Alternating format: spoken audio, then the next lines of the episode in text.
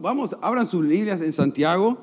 Uh, gloria a Dios, el tiempo nos ha abundado bastante, pero no podemos irnos si no abrimos la escritura y estudiamos la palabra de Dios y tratar de, de, aprender algo en el libro de Santiago. Estamos en esta serie, en el libro de Santiago, que hemos denominado fe en acción. El libro de Santiago está después de Hebreos, ¿no? antes de Primera de Pedro. Uh, busquémoslo ahí, por favor. Y mientras yo abro aquí mis notas en esta cosa. Ah. Si usted nos está visitando por primera vez, Dios, le bendiga. Ah, esperamos que de alguna manera la iglesia pueda ser de bendición. Nuestro, es nuestro deseo ser de bendición a las personas que nos visitan. Ah, desgraciadamente la iglesia no es perfecta, ¿no? A veces, pero queremos amar al que, al que nos visita por primera vez y amarnos entre nosotros y tener una comunión cristiana genuina y real. Eh, Santiago capítulo 1, ahí están viendo. Bueno, hemos estado hablando en la carta de Santiago, fe en acción, y en esta mañana le he puesto al tema, ¿no? La acción de la fe en las pruebas. La acción de la fe en las pruebas. Una carta de Santiago es, un libro que nos dice cómo hacerlo. E, ese ese es el, lo que vamos a encontrar en esta carta o epístola, como quiera llamarla, el, del cómo hacer las cosas. Un libro muy práctico, quizá uno de los libros más prácticos del todo el Nuevo Testamento, porque ofrece instrucción, enseñanza y exhortación a todos los hijos de Dios de cómo hemos de mostrar la fe salvadora, la fe verdadera que ahora ya vive en nosotros. ¿Cómo se manifiesta esa fe en mi diario vivir? La fe que proclamo, la fe que profeso tener, como ahora que tengo a Jesucristo, cómo yo voy a vivir esa fe. Eh, pero ahora específicamente vamos a ver cómo puedo yo vivir esa fe dentro de las pruebas, dentro de las tribulaciones, dentro de dificultades, dentro de conflictos o dentro de sufrimientos, porque todos tenemos sufrimientos, conflictos, eh, dificultades, pruebas, llámele como quiera, todos vamos a tener aquí, sin excepción. Estamos en este mundo terrenal, pasajero, y hay conflictos, hay dificultades, hay sufrimientos de toda clase. No, y eso es lo que está tratando de explicarnos el libro de Santiago. Santiago explica las pruebas como una razón de regocijo, ¿no? porque tienen un efecto saludable, producen algo bueno. Esa es la manera que Santiago presenta las pruebas, las dificultades. Ahora, si le pregunto a usted, ¿a quiénes nos gustan las dificultades? ¿A quiénes nos gusta el sufrimiento? ¿A quiénes nos gustan los obstáculos? No nos gusta, a menos que seamos masoquistas, ¿no? Pero no somos masoquistas. Tenemos, no nos gusta, pero Dios usa las pruebas para desarrollar en nosotros cosas buenas, producir en nosotros cosas buenas y las vamos a ver. No, las palabras la palabra en sí, pruebas, no describe o tiene una connotación de que está poniendo a prueba a una persona en algo. Nos está probando en algo. Y la Biblia usa, usa la palabra prueba de dos maneras. Pruebas que, eh, o dificultades o circunstancias externas que vienen, que están fuera de nuestro control. Circunstancias o dificultades que vienen que, que externamente, que vienen de afuera, que están fuera de nuestro control. Y eso es lo que vamos a ver en esta mañana, los versículos de 2 al 4. Pero también hay otro tipo de, otro tipo de pruebas, tipo de pruebas morales, morales o tipo una clase de tribulación eh, que trae consecuencias eh, espirituales por hábitos pecaminosos, por tentaciones ¿no? que vienen a nosotros que esas pruebas o tentaciones que vienen a nosotros que tienen que ver con la incitación al mal con hacer lo malo. E, esa, es la clase de pruebas que vamos a ver de los versículos 13 en adelante. Pero ahora tiene que ver con esta, más que todo, con este tipo de dificultades, pruebas o circunstancias, problemas que tenemos todos, que están fuera de nuestra circunstancia, de nuestro control. Y vamos a verlo. ¿Por qué no me sigue aquí en esta versión que tengo? Vamos a leer versículo por versículo. El, versículo número 1 en Santiago 1 dice, yo, Santiago, lo leemos todos juntos, ¿lo puede leer? ¿O les presto mis lentes? yo, Santiago, esclavo de Dios y del Señor Jesucristo, escribo esta carta a las doce tribus, los creyentes judíos que están dispersos por el mundo, reciban mis saludos. Versículo 2, porque eso estudiamos el domingo pasado. Esto es lo que corresponde ahora. Amados hermanos, cuando tengan que enfrentar cualquier tipo de problema, considérenlo como un tiempo para qué? Para, no lo pasen todavía, para alegrarse mucho, considérenlo, piénsenlo, medítenlo, eh, eh, un tiempo para alegrarse, un tiempo de conflicto, de dificultad, de sufrimiento, que lo consideremos como un tiempo para alegrarme mucho. La Biblia Reina Valera dice como de sumo gozo, sumo gozo. ¿Cómo, es esto? ¿Cómo es que Dios nos pide hacer esto a través de esta carta? Versículo 3. Dice, porque ustedes saben que siempre que se pone a prueba la fe, la constancia tiene una oportunidad para qué? Para desarrollarse, la paciencia, la perseverancia tiene una oportunidad para desarrollarse. Cuando vienen dificultades, pruebas, obstáculos de cualquier clase, de cualquier índole, ya vamos a meternos a pasar. Y el 4 dice, versículo 4, dice, así que dejen que crezca, como dejando su voluntad, ¿no? Voluntariamente. Así que dejen que crezca, pues una vez que su constancia se haya desarrollado plenamente, serán perfectos y completos y no les faltará nada. Esa, esa, versión, me encantó esa versión y quería iniciar abriendo con esa versión, pero volvamos al versículo 2. En la Reina Valera, versículo 2 dice, hermanos míos, tened por sumo gozo cuando os halléis en diversas pruebas. Mire, sumo gozo en diversas pruebas. La palabra diversas pruebas, uh, en esta versión que acabamos de leer, dice cualquier tipo de problema, es la palabra que en la Septuaginta, la versión ah, del Antiguo Testamento en griego, usa para describir la túnica de multicolores de José. O sea, está diciendo que, los problemas que van a venir a usted y a mí son de todos colores, de todo tipo, de toda clase. Sin, sin, no vamos a tener excepción de nada, de ningún, y no estamos hermanos como creyentes, como hijos de Dios, exentos a problemas.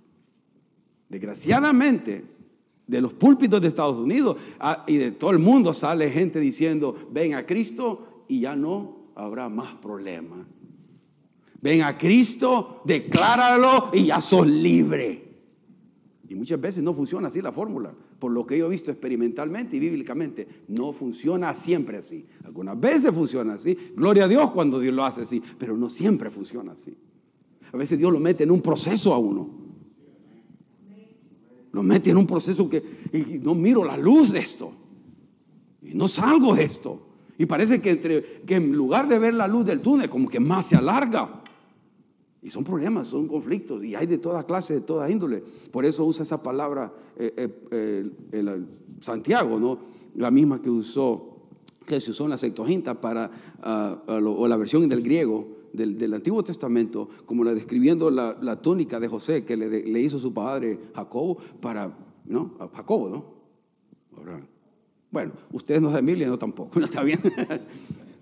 Pero de multicolores, de cualquier tipo, de cualquier clase, pruebas múltiples, de que existen de toda clase, sin excepción. Ayúdenme, por ejemplo, pensemos en obstáculos, dificultades, tribulaciones, situaciones difíciles que puedan venir a usted y a mí. Ahorita aquí, problemas, por ejemplo, problemas financieros.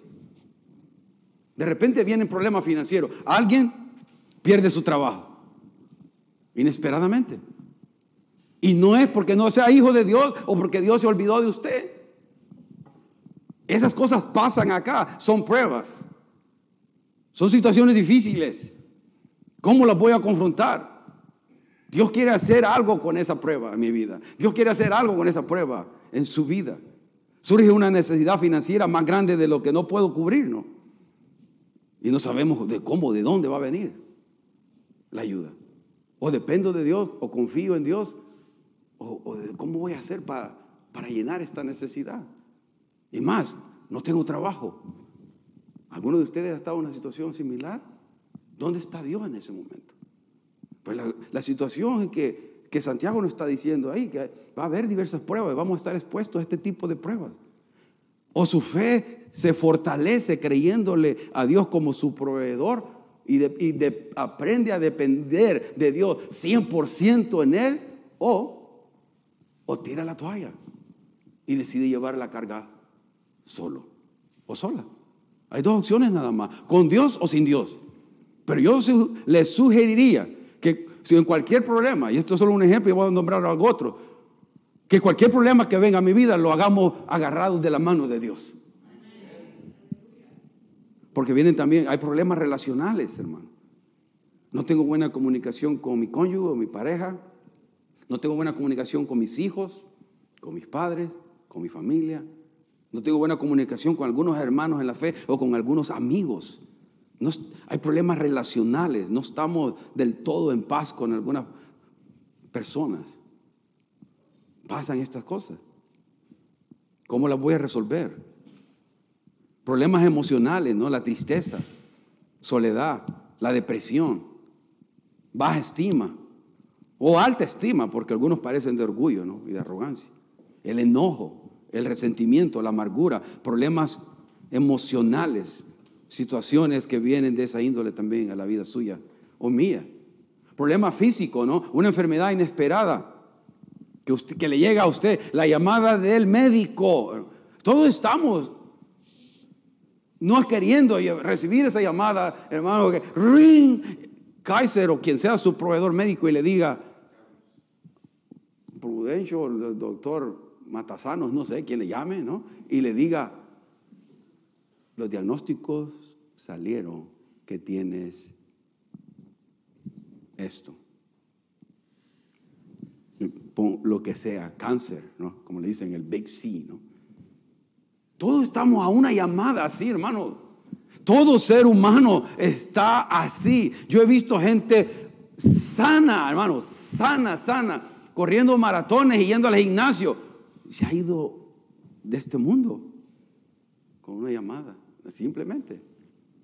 Por eso lo bueno es caminar en fe en Dios, mi relación con Dios como una primordialmente, porque cualquier situación que venga a mi vida, yo sé que estoy caminando con Dios. Y si estoy caminando con Dios y estoy agarrado de la mano de Dios, Él me va a llevar, Él me va a sostener, Él me va a aguantar. Porque Dios no nos deja en esos momentos donde no, no tenemos respuesta a situaciones. Dios no les deja. Dios no, no, se ha olvidado de usted ni de mí. Pero el diablo, el enemigo viene y nos quiere decir, ves y tú vas a la iglesia, ves y tú lees la Biblia, ves y tú oras. Y mira lo que Dios ha permitido en tu vida. Y nos miente y nos engaña. Y entramos eh, en una decadencia espiritual tremenda. Problema, por eso también vienen problemas de índole espiritual, ¿no? La lucha espiritual en un área de su vida. La debilidad que un día tenía, que usted tenía, yo usted ya tengo victoria en esta área, de repente se siente otra vez vulnerable nuevamente y siente que, está, que, quiere ceder a esa, a esa debilidad. Es más, quizás ya lo hice y no sabe cómo salir de nuevo. Esas es, situaciones reales que Dios está trabajando en su vida y solamente usted y yo sabemos cómo vamos a salir de eso. Y entre mayor transparencia usemos para salir de esas cosas delante de Dios, más fuerte vamos a ser. Y por eso, hermano, tenemos una comunidad de creyentes, creyentes, de orar unos por otros, de amarnos unos con otros, hermano. Amémonos en el nombre de Jesús, por favor. Aquí, aquí es un hospital, hermano. Aquí es un hospital. Aquí todos somos pecadores y buenos de los buenos. Todos somos malos, hermano. No hay ninguno santo aquí. Hay un solo santo, Jesucristo, hermano. Amémonos unos con otros. Aceptémonos con nuestras debilidades y fallas, hermano. Extendamos esa gracia unos con otros. ¿Y cómo es? Si alguien me ha fallado, perdone y muévese. Siga amando a la persona. Sigámonos amándonos.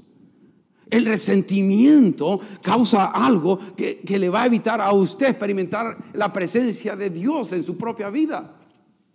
Y detiene el mover del Espíritu Santo en este lugar donde nos reunimos para alabar a Dios. Detiene el Espíritu Santo porque hay resentimiento, hay enojo, hay amargura. Y esas son cuestiones espirituales. Que la raíz está en las cosas emocionales que no queremos soltar. Hay personas pues pasan etapas de problemas de índole espiritual, no, no quiere orar, no queremos leer la Biblia y por ende no quiero ir a la iglesia. El pastor Suquel dijo esto, el primer síntoma que se manifiesta cuando hay algo mal en mi vida es que no tengo deseo de ir a la iglesia. No quiero congregarme. Y es, es por eso es importante, hermano, que oremos, que, que, que, nos unamos en, los grupos uh, de estudio los lunes, los martes, los, los jueves, los viernes. Acérquese, acérquese a algún lado, conéctese con alguien, con ese hermano que, o hermana que, con un grupo hermanos imperfectos, sí, pero ahí estamos juntos para alabar al Señor y aprender juntos y orar unos por otros, hermano. Y llorar juntos y reír juntos también. Porque yo le digo, de toda la gente aquí, los días, los lunes, quizás conocen más de mí que cualquier otro grupo. Porque ahí he llorado, ahí he reído, ahí, ya somos, ya tengo como, no ¿cuántos años tenemos, hermana Leti, hermana Yusara? Seis años de estar ahí en su casa. Ya me engordó, hermano. comemos bien ahí, ¿no? Y, Carmencita ahora también llevándonos comida ahí. Gracias que qué lindo es partir el, el pan juntos, qué lindo es orar juntos, reír juntos, molestar juntos, pero eso es, es, parte de la sanidad que Dios quiere hacer con nosotros. Yo no, yo no he podido visitar los otros grupos todavía, pero voy a llegar. No he podido pero está en mi deseo, pero siempre los tengo en mis oraciones. Y que el hermano Nedel, hermano Francisco, que eh, tienen los otros grupos, les ayude también. Hermano Javier aquí los jueves. Acerquémonos, hermano, para que tengamos esa hambre, que los, los tiempos son difíciles, hermano. Los tiempos, en la venida del Señor cada vez está más fuerte. Y lo venimos diciendo por tiempo, pero mira, mire las cosas que están pasando. Cada vez está más cerca la venida del Señor. Por ejemplo, en problemas espirituales, yo puse aquí en mi lista persecución, ¿no? Por creer lo que creemos, por defender la verdad de la palabra de Dios. Mire qué tipo de problema espiritual, ser perseguido por causa de Jesucristo. Y hablaba de la actitud de la iglesia en Afganistán, de que decidieron, tuvieron dos opciones, o nos vamos y nos escondemos, y esto el pastor Dame lo compartió, o nos vamos o nos escondemos, o vamos y salimos y predicamos. De todas maneras nos van a matar. Y todo, hubo un consenso entre el liderazgo, pastor y los hermanos, decidieron que decidieron ir a, evangelizar y a tocar puertas. Y dice los testimonios de los mártires ya, ya están en el Señor, que hasta los niños les entró un, un de nuevo, una valentía sobrenatural, porque cantaban al Señor y dijeron, los niños dijeron, dijeron ellos, no vamos a rechazar a Jesucristo. Y yo me siento así de chiquito, hermano así de chiquito. Porque nosotros, un hermano me miró mal, y tiene los ojos viscos el hermano, pues. ¿Y, qué le vamos a hacer? Que el hermano no me miró bien. Y el hermano Marcos, la cara que tiene así soy yo. Feo. Y, nos, y, nos, y, nos, afecta cosas, hermano, que chiquilladas o excusas a veces. ¿no? para no buscar del Señor. Versículo 3, versículo 3, sigo ahí, ¿no? sabiendo que la prueba de vuestra fe produce qué? Paciencia, ¿no? Porque ustedes saben que siempre que se pone a prueba la fe, en la versión que leímos anteriormente, la constancia tiene oportunidad para desarrollarse. Ahora preguntémonos, ¿por qué las pruebas pueden considerarse motivo de regocijo, de genuino regocijo? En Primera de Pedro, y ahí va a aparecer en las pantallas, Primera de Pedro, en esa versión que les puse, Primera de Pedro 1.7, nos dice y nos da una idea bien clara de por qué las pruebas. Mire, dice, estas pruebas demostrarán que su fe que es, eh, o sea, que la, la razón, una de las razones que las pruebas vienen es para ver que su fe sea real, que sea genuina. Lo saca a luz. Cuando vienen las pruebas, cuando viene una situación difícil, una situación que yo está fuera de mi control, porque nosotros somos los creyentes, mucha gente es así, ¿no? Esta es la lámpara de Aladino. Tengo una situación, problema difícil, que salga el genio y que me conceda los tres deseos, ¿no? Dios, y clamo a Dios, ahora sí voy a buscar a Dios, ahora sí voy a ir a la iglesia. Y nada malo, venga a la iglesia, busque al Señor, pero manténgase ahí siempre.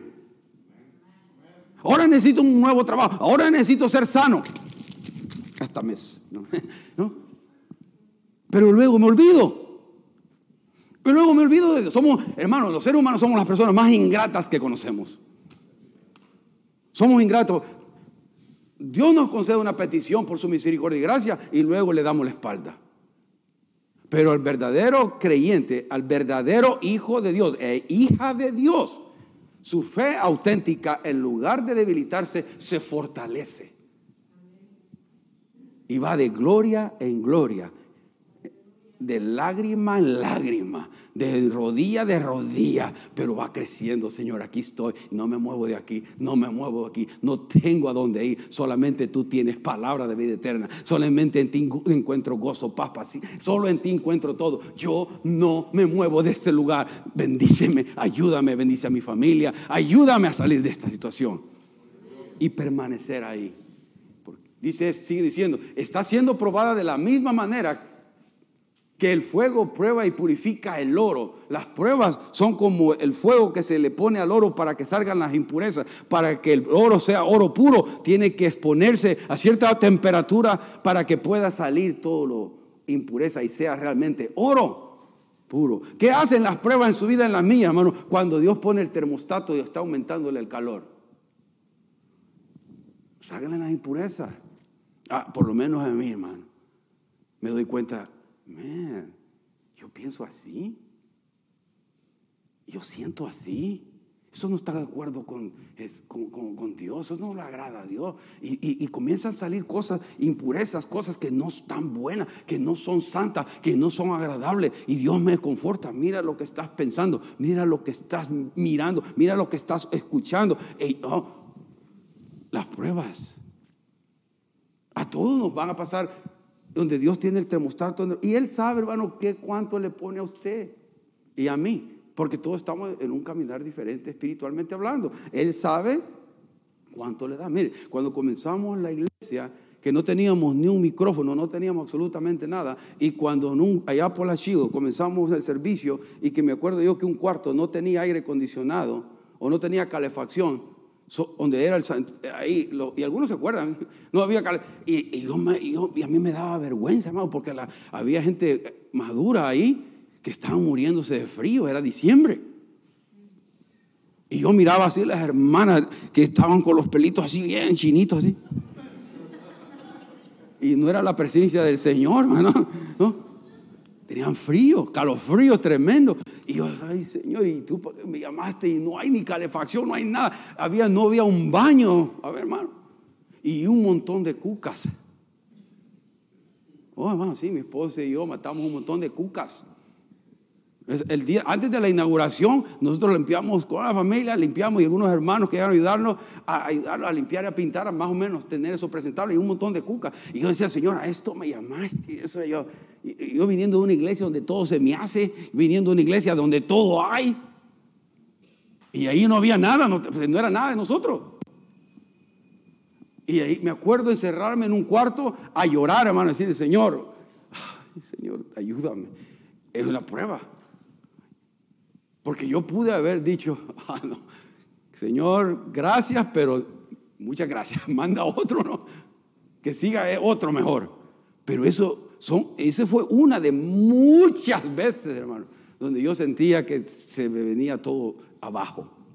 Y me sentía solo con Dios en esos momentos. Sigamos leyendo porque, aunque dice, aunque la fe de ustedes es mucho más preciosa que el mismo oro, nada como su fe, mire, es más preciosa, más valiosa que el mismo oro. Entonces su fe, al permanecer firme en tantas pruebas, le traerá, presta atención a eso, les, les traerá mucha alabanza, gloria y honra en el día de Jesucristo sea revelado a todo el mundo. ¿A quién le va a traer alabanza, gloria y honra?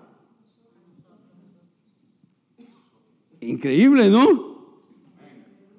A usted y a mí, porque pasamos la prueba, porque nuestra fe fue auténtica. Dios va a decirle, gloria, él venció, ella venció. Gloria y honra a, nosotros. Porque no es de fácil, oh hermano, no es, eso, la fe y el evangelio, el evangelio es de hombres, hermano. Y estoy refiriéndose hombres en sentido de valentía, no en sentido de género, no, de mujeres que fueron valientes.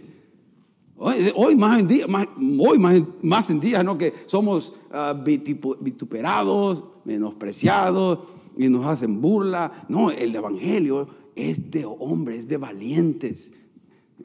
No es fácil. Y por eso en aquel día Dios nos va a dar nuestra recompensa. Gloria a Dios porque somos salvos por gracia, pero recibimos galardones, premios por obras. La salvación es por gracia, pero los galardones, premios son por obras. Y vamos a estar ahí. La palabra esa, jupomone, la palabra constancia, paciencia, perseverancia, me llama mucho la atención, hermano, porque es una palabra en el griego que tiene, es una palabra compuesta en el griego que es hypo, bajo, menos, permanecer. En otras palabras, significa permanecer bajo, un aguante. Eh, yo quiero que pensemos en términos de, peso, eh, la prueba, pensémoslo en, en términos de peso. Porque Dios sabe, por ejemplo, cuánto peso le va a poner a usted y a mí. Y la cosa es que Dios va a permitir al creyente que permanezca ahí abajo hasta que Él diga, ahora, hasta que Él remueva lo que ha puesto ahí arriba de usted y de mí, ese permanecer abajo. Y todos tenemos diferentes niveles de aguante, de soportar, de permanecer, pero la palabra paciencia, que la, la, palabra perseverancia, en inglés se dice endurance, para desarrollar eso necesitamos las pruebas, pero las pruebas van a traer esa perseverancia, esa constancia de decir, yo no me doy por vencido. Yo vi la mano de Dios en el pasado, la voy a ver ahora y la miraré en el futuro. No me voy a dar por vencido. No me voy a dar por vencido en matrimonio, no me voy a dar vencido en la iglesia, no me voy a dar por vencido en nada, en mis propias debilidades. No me voy a dar por vencido en mi debilidad, porque aunque estoy luchando, sé que Dios me va a sacar de esta. Por ejemplo, si yo le llamo al pastor Dan, ¿me entiende? Hablando otra vez en términos, las pruebas en términos de peso, hermano. Ahora, el pastor Dan tiene un nivel de aguante, de soportar las situaciones difíciles, diferente a Brenda que hoy se bautizó. ¿Entienden lo que estoy diciendo? Pero lo que él ha llegado a desarrollar en paciencia, perseverancia, en constancia, solo él puede decir todo lo que pasó para llegar a ese nivel de madurez espiritual. Y todos estamos en ese proceso. O sea, en otras palabras, no pelee con el proceso, no, no, no, se enoje por la prueba. Si Dios permite una prueba, primeramente tiene que pasar por el filtro del amor de Dios para llegar a usted. Escuche bien, ninguna prueba, ningún obstáculo, ninguna dificultad llega a la vida del creyente si no primeramente ha pasado el filtro del amor de Dios. Solo Él sabe cuánto le va a ponerme a mí. Y Él lo va a mantener ahí hasta que desarrolle la paciencia, la constancia, la perseverancia que Él quiere que usted desarrolle en su fe cristiana. Aguante, no se mueva, porque la tendencia de nosotros es que, oh, no más, no más, no aguanto más, no aguanto más esta situación, me voy, me largo, ya no más. Pero Dios quiere, no, permanece, permanece, quédate ahí, no te des por vencido. Estoy haciendo algo en ti. Yo me voy a glorificar en ti. Yo te voy a dar la sabiduría, la paciencia. Yo te voy a sacar de ese lugar. Pero aguántate, no te quedes ahí. Si nos movemos, vamos a, a lo que único que hacemos es esto. Y si es hijo de Dios, entonces el Señor dice, ok, tengo que ponerle otra, otro peso otra, otra situación que lo haga volver de nuevo al estado que Dios quiere que usted desarrolle, hermano, porque lo lindo es esto, que cuando Dios desarrolla la paciencia a través de las pruebas, la perseverancia a través de las pruebas, vienen otras cosas. El 4 dice, mas tenga la paciencia su obra completa, mire, para que seáis perfectos, cabales, sin que os falte cosa alguna. Cuando las pruebas desarrollan la paciencia, la paciencia va a desarrollar nosotros madurez, cabales tiene que ver con integridad y va a desarrollar eh, ese sentido de que estamos completos, estamos satisfechos, no nos hace falta nada. Ya no tenemos expectativas eh, de, las personas no sanas, eh, expectativas irrealistas de las personas. Dios nos va a producir en nosotros madurez cristiana para enfrentar las situaciones difíciles que van a venir en nuestra vida, la integridad para hacer las cosas con rectitud y va a desarrollar en nosotros el sentido de satisfacción. No nos va a hacer falta nada. Ahora dice uno, no, pues que yo no me he casado, ¿no? Yo me quiero casar. Y una vez que me case, yo voy a ser feliz. Voy a ser feliz yo, pero voy a ser miserable al otro. porque quiero ser feliz. Eh, se casan y comienzan los conflictos, los problemas, las situaciones difíciles del matrimonio. ¿no? Que la pareja joven, yo pensé que eh, tú querías estar conmigo todo el 24 horas y, y, el hombre quiere más de, ¿qué? de eso y luego la mujer, no. Y no hay buena comunicación, no me entendés, no me comprendés, que los problemas, que a dónde vamos a pasar la Navidad, como papá, tu familia, y comienzan las situaciones, ¿no? Entonces, ya no soy feliz casado, entonces mejor, mejor ya no, mejor me divorcio. y el que, no, o mejor dice, no, no, mejor no, mejor traigamos un hijo. Si viene un hijo, eso va a traer la paz. Y después vienen los hijos y dice, ya no quiero los hijos, lo entrego los hijos. O sea, siempre andamos buscando algo. Y nada nos llena. Insatisfechos. Tengo un, trabajo, quiero otro trabajo. Y hay gente que se anda moviendo de trabajo de trabajo, simplemente por moverse. Ahora, yo, he estado en el mismo trabajo 25 años. No se me nota, porque comencé a los 15 años a trabajar. 25 años en el mismo lugar. Y oren porque un día tengo que estar aquí a tiempo completo, lo estamos hablando con la mesa para poder servir mejor a ustedes, ¿no? para estar más disponible a ustedes y hacer un mejor trabajo como, iglesia. Pero ha estado 25 años. Gracias a Dios por la misericordia de Dios. Ahí han despedido gente y se ha ido gente y Dios me ha guardado.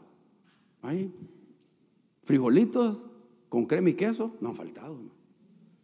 Y a veces hasta plátano frito. No nos falta nada, hermano. Y sabe qué, no me ha hecho falta absolutamente nada. Pero sabe que sí, a veces me ha hecho falta. Señor, no estoy haciendo mucho para ti. No estoy sirviéndote. No estoy amándote. Amándote. No estoy ya enamorado. No me siento enamorado como antes me sentía enamorado de ti. A veces sí he pasado momentos así. Y Dios los hace sentir de esa manera, para, de esa manera a uno para volver a desear ese momento de intimidad con Él. Hermano, no hay como, no hay nada mejor que estar en la presencia de Dios. Y ser uno. Y ser uno. Y llorar ahí. Y reír con él. Mm, mm, su esposa no lo va a entender. Se lo aseguro. Su esposo no lo va a entender. Sus hijos, peor. Solo Dios nos entiende. Que pongamos la expectativa en el único que puede llenarla. Y ese es Jesucristo. No hay tal cosa que llene el corazón del hombre. No hay cosa material, no hay placeres de este mundo que llenen el corazón del hombre. Solo Dios llena el corazón del hombre. Solo la relación con Él. Y entre más cerca de Él estamos y nos exponemos a su presencia, a su palabra, a su consejo, más nos llenamos. Más nos llenamos y hay gozo, hay paz, en medio de las pruebas y en medio de la tribulación. Y Dios desarrolla jupomone, paciencia, constancia. Ya no tiro la toalla por cualquier problemita. Ya no me doy por vencido por cualquier situación. Estoy Dios está desarrollando en mí madurez, integridad. Y ya me siento completo, lleno. Señor, gracias. Gracias por tu presencia, Señor, en nuestra vida. Tú sabes, Señor, que las pruebas que han venido a cada uno de nosotros los que estamos aquí, a los que nos escuchen a través de las plataformas de internet. No nos gustan las pruebas, Señor. Oh, no nos gustan para nada. Y peor aquellas que nos sacuden todo nuestro ser, que nos hacen dudar y que nos hacen desconfiar en tu palabra y en tus promesas. Señor, no nos gustan, pero sabemos como hijos de Dios que son necesarias para que tú desarrolles madurez, integridad, satisfacción, con plenitud en nuestro ser, son necesarias. Para que vayamos a ti con cualquier clase de problema, con cualquier clase de tribulación, situación difícil, vengamos a ti. Y así como tú la permitiste venir a nuestra vida, la volvamos a poner delante del trono de tu gracia y decirte, Señor, ayúdame, ayúdame a llevarla por el tiempo que tú la tengas destinada y glorificar tu nombre. Pero que mi fe no decaiga, que mi fe en ti, mi fe en tus promesas, mi fe en tu palabra, no decaiga. Ayúdanos, Señor. Bendice, Señor, a los que están acá, a los que nos ven a través del internet. Tú sabes los problemas que están pasando. Nadie más lo sabe. Solamente tú lo sabes. Si es un problema financiero, necesidad de trabajo, oh Padre, tú eres Jehová Jireh, provee para esa familia, para ese varón, para esa mujer. Provee lo necesario, el alimento, Señor, el vestuario.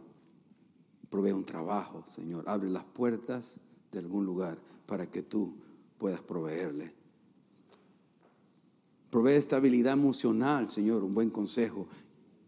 Que la persona pueda llegar a, a tener gozo, plenitud, estabilidad emocional ya no una estabilidad fluctuante yendo para arriba y para abajo, sino que llegues tú y te manifiestes en su vida y que traigas a esa persona, Señor, la confianza, la certidumbre en su corazón de que tú estás con él o con ella y que no lo vas a dejar ni lo vas a desamparar. Abrázalos. Tú conoces nuestras necesidades, Señor. Tú conoces donde estamos flaqueando espiritualmente en esa área espiritual donde que antes habíamos tenido victoria y se ha vuelto a, mostrar en mi, en mi vida. Ayúdame a permanecer victorioso, empoderado del Espíritu Santo para, tu, para que podamos disfrutar la vida tal y como tú nos la has dado, Señor.